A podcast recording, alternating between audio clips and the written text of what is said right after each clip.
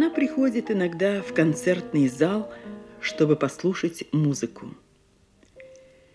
Любит сидеть одна и слушать, впитывать в себя чарующие звуки, а они то успокаивают, то уносят ее куда-то, то теребят и заставляют острее чувствовать, переживать, а иногда и решить что-то для себя.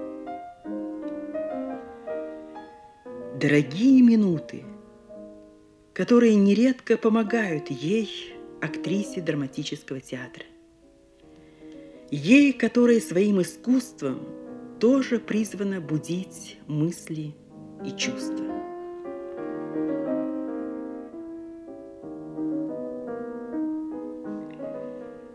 Народная артистка. Значит, высоко оценен, признан труд ее. Значит, работа ее нужна людям. Народная – это, наверное, что в ней самой есть то, чем богат народ. Глубокая мудрость, тонкое чувство природы, а главное – великая любовь к жизни и к человеку. Не каждому актеру дано рассказать в своем творчестве о времени и о себе. Выявить в роли не только глубокую правду жизни, но и раскрыть свое отношение к происходящему. Во многих ролях сегодняшних и прежних, но сохраненных памятью, мы слышим горячий, живой, трепетный рассказ о времени, о судьбе женщины, о себе. Сама Валентина Александровна бывает неудовлетворена, если в каком-то спектакле она, как говорится, не выложилась до конца, брала только мастерство. Такой спектакль она считает неудачным. А вот когда артистка буквально слилась со своей героиней, живет на сцене ее жизнью, когда зритель не просто видит, а чувствует, переживает, вот тогда приходит удовлетворение своей работой. Актриса любит показывать свою героиню крупным планом, доводя характер до крайнего его проявления. Вы слышите сцену из спектакля «Гекуба» древнегреческой трагедии Еврипида. Вот Одиссей, шаги его поспешны, и новости готовы на устах. Вот Одиссей, шаги его поспешны, и новости готовы на устах.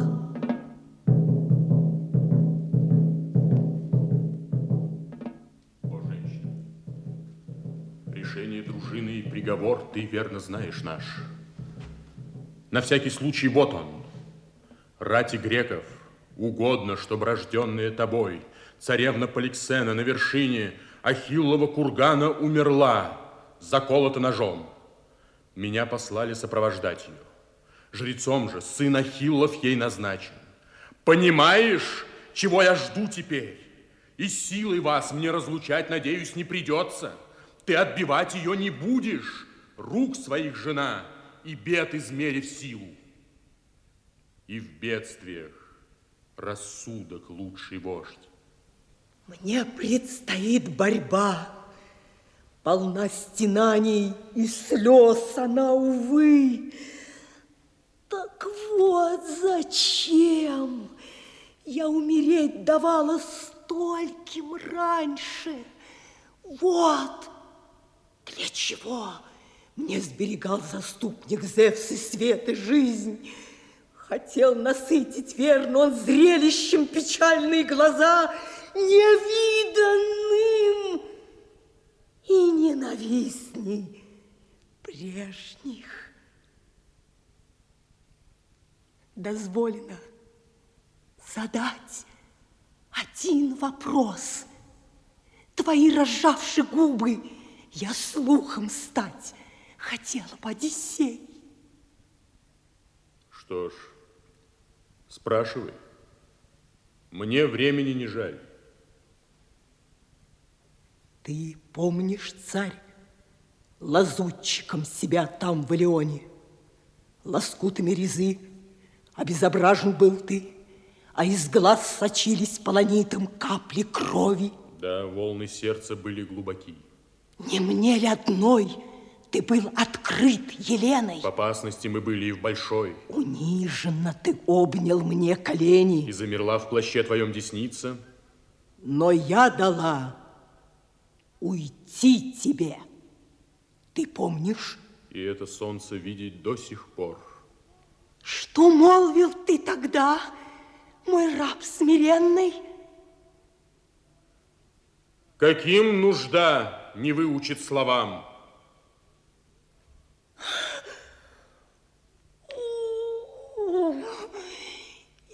Замыслов тебе не стыдно злобных. Сам признает он, что спасен был мною. И вот взамен расплаты честной злом по мере сил он воздает за ласку неблагодарно. Семя ваше вы, народные вити, лучше вас и не встречала я толпе в утеху. Друзей сгубить готовы вы. Но где ж тот довод умный, что на дочь мою кровавый войско приговор направил?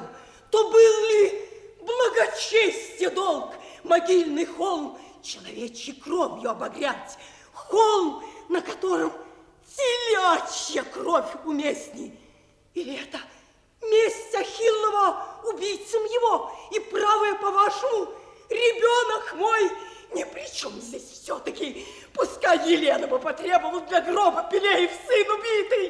Не она ли его вела на Трою и сгубила? А если меч ваш выбирал красою меж пленными отмеченную также на холм идти не нам, Тиндара дочь, Елена всех красотой превзошла виновна ж, всех более пред ахейцами она. Вот мой ответ, о царь, на суд ахейский, но выслушай, чего Гекуба ждет в оплату за свое благодеяние. Ты подтвердил, что ты руки моей и щек моих с мольбой касался старых. Я тоже делаю теперь и жду возврата милости. Молю тебя из рук моих, не вырывай дитяти, не убивайте неповинный, мертвых вокруг меня так много. В ней одной моя отрада. Поглядишь и муки забудешь, молодея. Мне она и город, и кормилица, и посох, и поводырь. О, сильный, крепких сил, не отдавай дурным страстям. Ты счастлив, но разве счастье вечно? Вспомни, мой ли удел завиден не был, а теперь день, день один, все, счастье отнял. Жалься, жальтесь, о, милый мой, молящую почти, вернись, о царь Кахейцам, убеди их и объясни, что скорбят богов, убивши жен, которых уж когда-то алтарей простили. Жалься, о, требуй, не надо слов искусных. Обаянием своим ты греков покоришь сердца. Из уст безвестных и вельможных уст одна и та же речь звучит различно. Ты ослепить даешь себя Гекуба разгневанной душе. И от того разумные слова считаешь злыми. Спасен тобой, я заплатить готов тебе услугой той же, и от этих не отрекаюсь слов. Но и других произнесенных мною всенародно, я тоже не забыл. И вот они. Когда из строи первый между нами потребовал себе царевны, мы пожертвовать должны ее. Ведь этим болеют столько городов, что муж и добрый, и усердный удостоен не большей чести ими, чем ничтожный. А нам, жена, великого почтения предмет Ахилл прекраснейшую смерть он за Элладу принял. Стыдно было б услуг от друга ожидать, пока он видит солнце, и ему же в загробном желании отказать. А дальше что ж? Или думаешь, что если бы опять пришлось войска нам созывать на битву, все так бы и пошли без размышления? Нет, ни один подумал бы, себя не лучше ли будет поберечь, трудиться, пожалуй, не стоит, если нет почета о почившем от Эллады. Да взять меня, покуда жив, не надо мне многого, доволен малым я, но страшно, как подумаю, что гроба достойного не получу. Надолго ведь это честь. Ты говоришь, жена, что жребий твой плачевен. Но в Элладе не тоже ли? Есть матери у нас счастливые не более тебя. И старики, и женихов прекрасных, лишенные невесты. Мало ль тел покрыла пылью Ида? Духом падать ты не должна. Не вынуждай нас глупцами стать и витязем убитым отказывать в почете. Увы, увы, дитя, бесплодные слова мои рассеялись в эфире казни твоей не отменяю. Валентине Ермаковой повезло. Она играла очень разные полярные роли. Вальку в иркутской истории Арбузова, Сабурову в спектакле «Единственный свидетель Тур», Реджину в «Лисичках» Хелман, Полину в «Солдатской вдове» Анкилова, Люси Купер в спектакле «А дальше тишина» Дельмар – Пелагею в Абрамовской Пелагеи и Элеонора мсье Амелькари Жемяка. Какое разнообразие! И все-таки есть у нее самое дорогое, самое близкое. Однажды мы пригласили Валентину Александровну в студию и дали ей послушать одну старую запись. Вот что из этого получилось вас угощу, подождите. Вот. Ага. Смотри сюда. Зверобой. Зверобой. Вот-ка, вот-ка. Крепче. Попробуйте. Паразит? Ну, паразит. Ну, как? О, крепко, хорошо, очень хорошо. Ну, давай, давай, пей. О, Закарка, слава тебе, Господи, хороша, хорошо. Ваше здоровье. Здоровье. Я буду хорошо учить э, русский язык. Опять, Просит, опять. просит. Благодарю вас, благодарю вас. Вот. Нет, я не могу пить. Нет, нет, нет, не могу больше. Ну, правильно. а скажите, а вы едете э, в Ворошиловград? Э, Нет, э, Луганск. Ага, а я Луганск. А у меня в Ворошиловграде знают меня все приличные люди. Ну, спросите любого. Мой папа был известный ну как же это? промышленник. Моя Он первая роль. Любка Шевцова. Ой, вы меня прям растрогали, что вы, оказывается, неужели есть эта запись? Замечательно. И сейчас просто мне это очень приятно, что, конечно, это просто мое самое большое и сильное впечатление, потому что это моя первая роль на сцене, на сцене моего любимого театра, нашего театра юного зрителя имени Ленинского комсомола.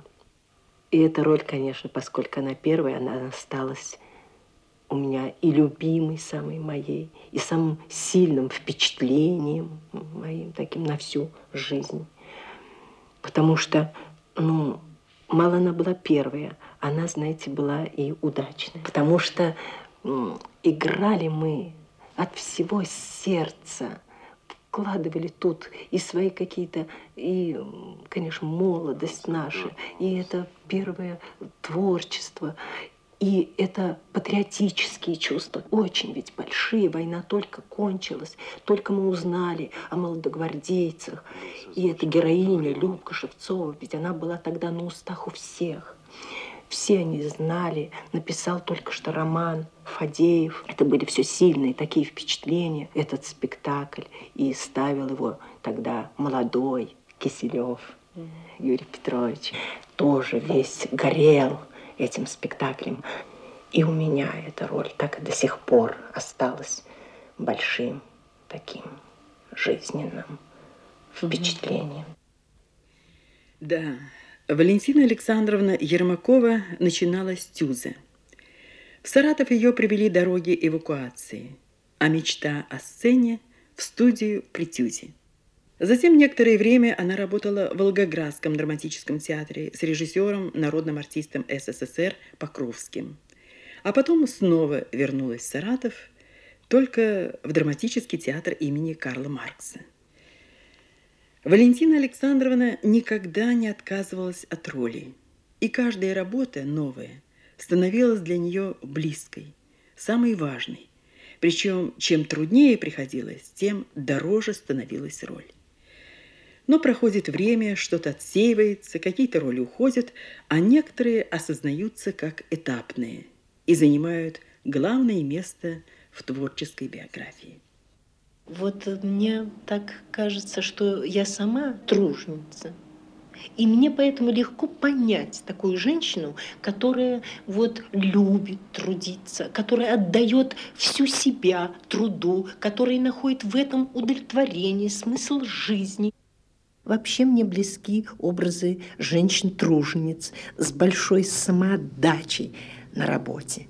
И сельские труженицы, и работницы. Могу вспомнить спектакли Надежды Шатрова «Живет на свете женщина», Ограненко, где я играла.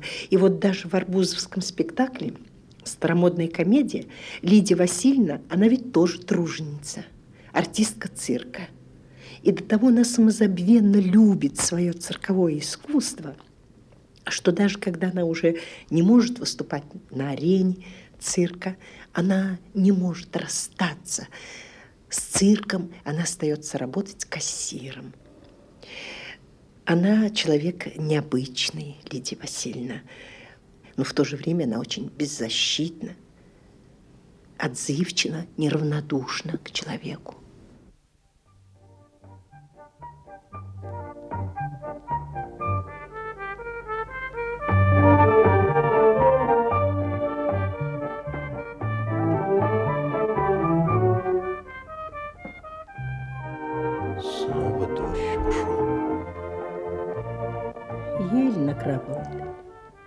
Открыть зонт? Подождем еще. Ночная старая Рига. Занятная, правда? Я уже бывал тут. Жалко с морем расставаться и сюда. Старый город тянет. Когда только-только стемнеет здесь бродить, прекрасно. И кажется, вдруг он из той узкой двери возникнет какой-нибудь средневековый алхимик в остроконечной шляпе. Вы фантазерка? Нет, я не фантазерка, я кассирша. Кассирша? Кассирша. Но вы написали «Работаю в цирке». А я и работаю там, только кассиршей, не фокусницей. Сегодня мы слушали такую чудесную музыку, после нее нельзя говорить неправду.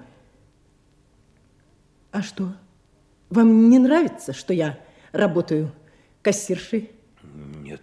Что, пожалуйста. Конечно, это не то, что работать на арене, это совсем другая история. Хотя, в общем, я свою работу очень люблю. И иной раз, Родион Николаевич, продажа билетов мне доставляет просто, ну, колоссальное удовольствие. Ведь у нас же особый зритель – дети – или приезжие, или очень любопытные москвичи. И все так радуются, когда им вдруг достанется на вечер билетик. Учтите, у нас ведь очень талантливые клоуны. Знающие люди просто убеждены, что таких клоунов нет нигде в мире. Да, прискорбно, да. однако. Совершенно не слежу за клоунами. Решительно оторвался. Вот, появитесь в Москве, я вам устрою билетик. А если хотите, даже два. Очень благодарен. Действительно, на клоунов надо было бы взглянуть. Представьте, мне тоже живется довольно весело. У нас в цирке соскучиться просто невозможно. Вокруг очень живой народ, и общественная жизнь у нас кипит ключом. У меня масса нагрузок по профсоюзной линии, некоторые просто увлекательные. И вот совершенно, ну, совершенно нет свободного времени, по-моему, очень весело. Э, только вот иногда, вдруг я приду домой, как-то никого нет, как-то пусто. Не весело. Вот как-то. Но ваш муж... А он в отъезде. Но, надо полагать, и возвращается. Иной раз. Он у меня большой артист, вечно на расхват.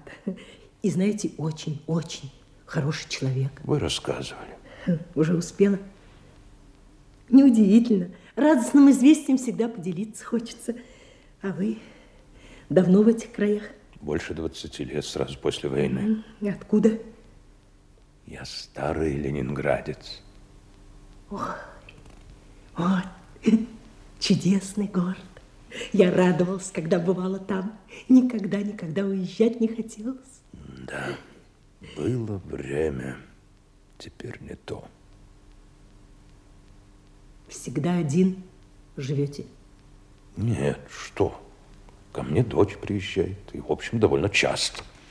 Видимо, вскоре должна прибыть, сообщил телеграммой. У нее даже комната постоянная на моей даче. У меня ведь тут замечательный полдач и садик отдельный, клубник имеется, цветы, отдаю дань, большой любитель. И представьте, из окон дочери море видно. Я иногда ночью поднимусь туда, сяду в окошко и слушаю, как оно шумит.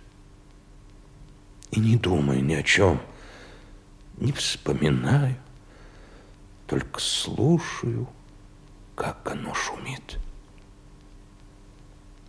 А вы знаете, с вами очень любопытно беседовать. Неужели? У нас в цирке совсем нету таких, как вы. Хотя, когда я впервые вас увидела, вы мне страшно напомнили одного пуделя, которого я знала, дрессированного, ворчливого, но очень хорошо дрессированного. Правда, он тогда уже не выступал. Он просто ездил и сопровождал труп. А почему же он не выступал, простите? По возрасту. Он тогда уж не слишком годился. Так. Ловко вы в меня угодили. Да что вы, Родион Николаевич, простите, пожалуйста. Нет, нет, да вы не так поняли. Да что вы, да если вас с ним сравнить, то вы совсем другое дело. Вы же жизнелюбивый, вы деятельный Вы человек. полагаете? Да я вам просто убеждена в этом. Но только вот вам, ну, не скучно вам все время одному. Одному? Простите, но это просто смешно. Я постоянно окружен множеством людей. Да? Можно даже сказать, я чрезмерно ими окружен. И какие люди. Интересные личности встречаются. Сколько судеб наблюдаешь. Врачу открыто то, что совершенно неизвестно простому смертному. Судьба любого моего пациента – это, это живая книга, которую читаешь с неподдельнейшим интересом. Казалось бы, чужие судьбы. Но стоит тебе, как врачу, в них вмешаться, и они уже становятся в какой-то мере и твоими. О каком же одиночестве может идти речь? Нет, нет. Только полным незнанием предмета можно объяснить ваше заблуждение по поводу меня, товарищ Жербер. Ну вот, вы опять рассер- рассердились. И я вовсе не рассердился. Не рассердился, черт возьми. Хотя, хотя женщины, если с ними беседуешь продолжительно, обязательно тебя рассердят. Ну чем же так не милы вам, бедные женщины? Во-первых, как больные, они совершенно никуда не годятся. Их даже сравнить нельзя с мужчинами, которым не здоровится. А во-вторых, ну, это уж мое дело. А в-третьих, Тоже мое. надеюсь, к вашей жене вы относились не столь сурово, а? Ну, что молчите? Моя жена была прекрасная женщина. Прекрасная. А сейчас она где? Ее нет.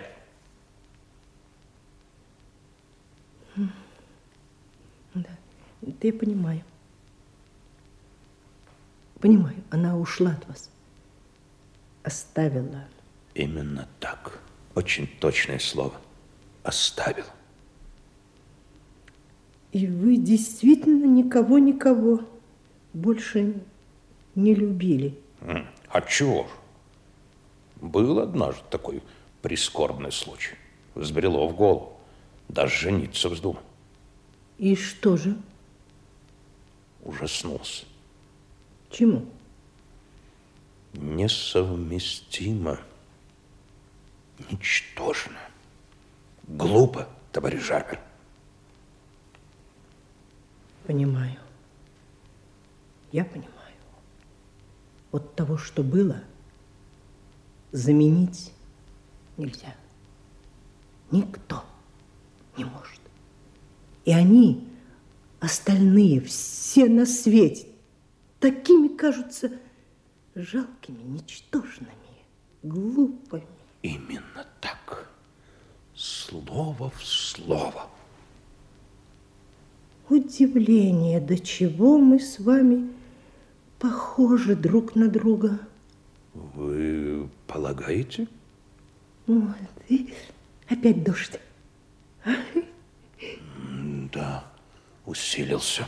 Ужасно усилился. Станем в подворотню. Да ну что вы там страшно? Уверяю вас, ничего Ну страшного как это нет. нету, я боюсь, это безумие. Вот вот нелепость. Удивительно вы женщина. Никакая не удивительная, ни на улицах пусто. Нет, я боюсь. Ну, в таком случае я зонт открою. Открывайте скорее, что рассуждаете-то?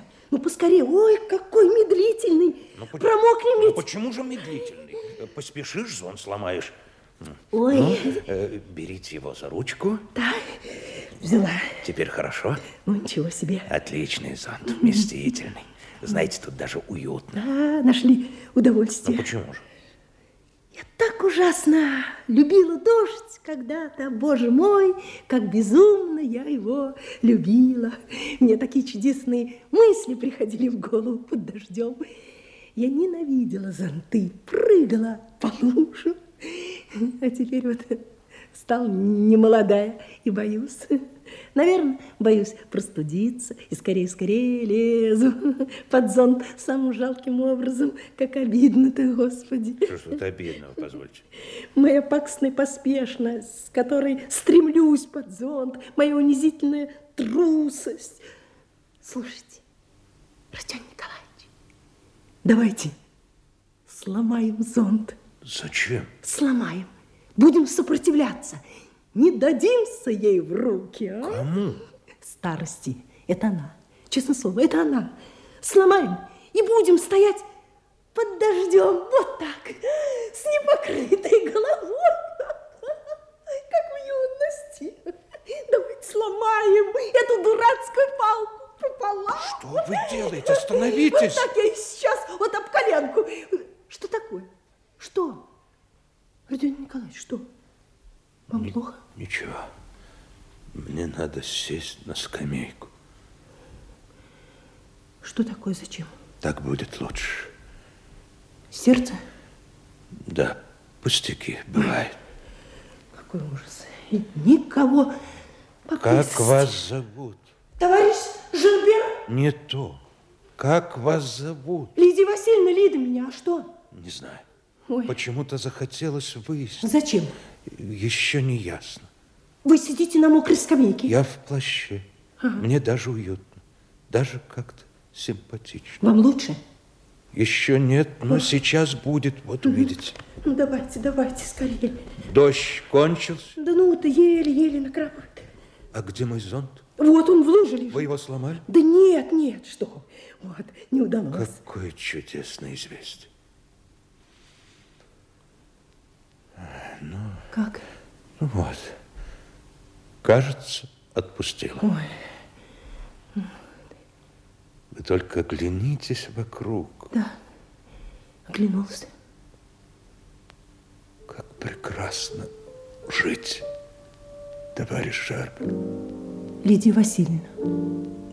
Да-да, Лидия Васильевна.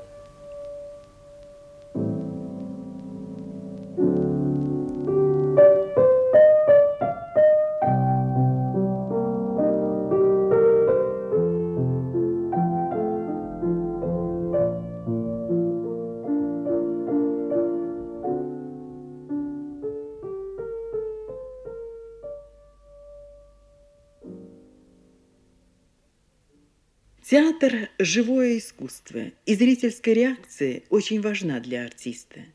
Хотя она бывает порой и неожиданной, иногда приносит огорчение, и иногда непередаваемую радость. Но она всегда необходима. Очень нужна. Мне интересно, как вот зритель увидел наш спектакль.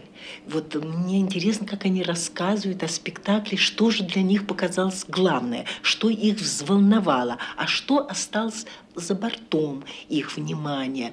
И иногда это, в общем, приносит большую пользу. Я начинаю видеть, что вот тут, где я хотела, в общем, что-то передать такое, а оказывается, нет, это не замечает. Не это волнует, а волнует другое. И тут начинаешь как-то корректировать и роль свою, и с режиссером мы начинаем сразу же беседовать, и что же это такое происходит. Поэтому очень важно, конечно, мнение зрителя. Валентина Александровна вспоминает, что когда однажды они играли в одном из сельских клубов, то произошло следующее. Я уже раскланялась, ухожу, и вдруг, значит, поднимается какая-то колхозница и кричит мне «Поля, Поля!». Я даже не поняла, что это она меня зовет, она меня именем героини называет. И она, значит, начала мне рассказывать тут же на сцене, что я играла, оказывается, про нее, просто ее жизнь сыграла. Да, ей не все равно, в каком настроении уйдет зритель из театра, какое влияние театр окажет на человека. Ведь огромная работа, колоссальное психологическое напряжение должно иметь отдачу. Поразительную работоспособность Ермаковой отмечают все ее коллеги и режиссеры. Все последние крупные работы Ермаковой связаны с режиссером Александром Ивановичем Дзекуном. В общем, мне повезло, потому что я э, столкнулся с человеком, который активно работает в театре, который своим поведением во время репетиции, своим отношением цементирует коллектив творческий. И мы вот уже восьмой год работаем вместе. Помимо того, что этот человек талантлив, э, интересен, но самое главное, ее отличает прежде всего от других, от многих артистов. Вот такое качество. Часто режиссеру, работая с актером, приходится очень долго заражать актера, очень долго его готовить к сцене, сосредоточивать, дисциплинировать его творчество. Вот с Ермаковой никогда такого не происходит. Ермакова в любую минуту готова работать. И хочет, жаждет работать. Вот за время нашей работы э, я никогда не слышал от Ермаковой, что я устала давайте прекратим репетицию. Она в любом состоянии работает. Она будет играть, даже если она очень больна, как было со сдачей Гекуба. Но она играла, и никто этого не знал. И это тоже очень важное качество актера. Я верю, что для нее еще впереди много интересного есть, и еще много интересного она может сделать. Иногда представляется немыслимым, с утра до ночи театр, театр, театр. Но такое уж это искусство, которое забирает человека целиком, без остатка. И даже в свободное от репетиций спектаклей время актер работает на свою профессию. Валентина Александровна много встречается со зрителями. Она часто бывает в других театрах. И не только потому, что она председатель правления областного отделения ВТО – она ездит в Москву, чтобы побывать на спектаклях столичных театров. Ермакова ведет большую и важную общественную работу, являясь депутатом городского совета народных депутатов, секретарем партийной организации театра. Она избрана членом правления Всероссийского театрального общества. Такая энергичная деятельность имеет не только общественное звучание. Это необходимые условия для художника – познавать жизнь, находиться в гуще жизни. С большим трепетом приступила Валентина Александровна к работе над образом Александра Соколовой в члене правительства. И каждый раз, играя этот спектакль, она испытывает особые чувства.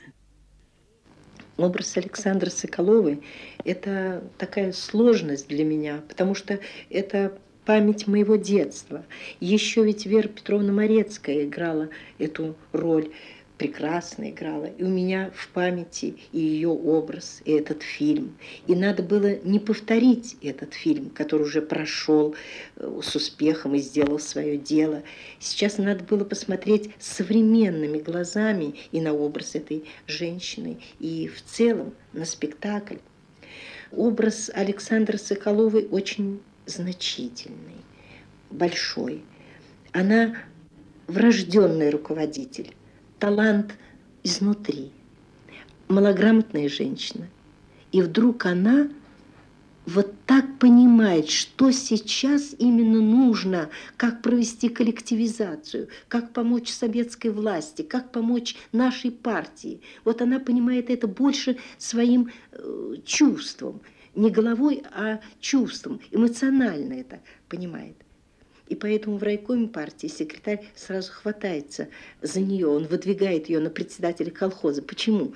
Потому что он понимает, в ней не только есть сила характера, а сознание у нее такое подспудное, сознание передового человека периода становления советской власти. И вот в этом, конечно, э, и сложность. Показать женщину малограмотную – забитую мужем, религией. И вот вдруг она становится председателем колхоза. Затем член правительства. Она в Москве, выступает в Кремле. И вот рост этой женщины, это, конечно, очень интересно. Я просто счастлива, что мне наконец-то такая роль досталась. Мне кажется, я ее ждала много-много лет. Заседание сессии Верховного Совета продолжается. Слово имеет депутат Александра Григорьевна Соколова. Говорите, товарищ Соколова. Товарищи депутаты, вот стою я перед вами, простая русская баба, мужем битая, попами пуганная, врагами стрелянная, живучая. Стою и думаю, зачем я здесь? Проводить величайшие в жизнь законы. Это же понять надо. Ах, как жалко, что прошла моя молодость, на чужом поле, на хозяйских горшках, на мужниных кулаках. Ну да, что там говорить? Гляжу я сейчас на свое счастье, гляжу и верю. Может быть, и мое словечко в закон-то ляжет. Ведь все мы здесь простые, да обыкновенные. Вот научил меня народ любить, а главное – понимать, что народу надобно. И вот подняли нас сюда, и меня вот, на эту трибуну, власть советская. Так будем же биться за нее, а само собой и за всю эту нашу жизнь до самого смертного часу.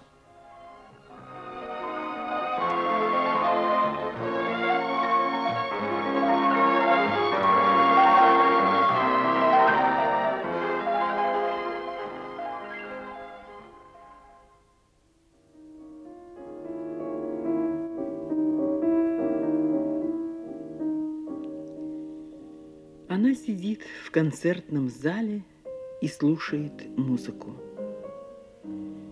О чем думает она сейчас? Что переживает?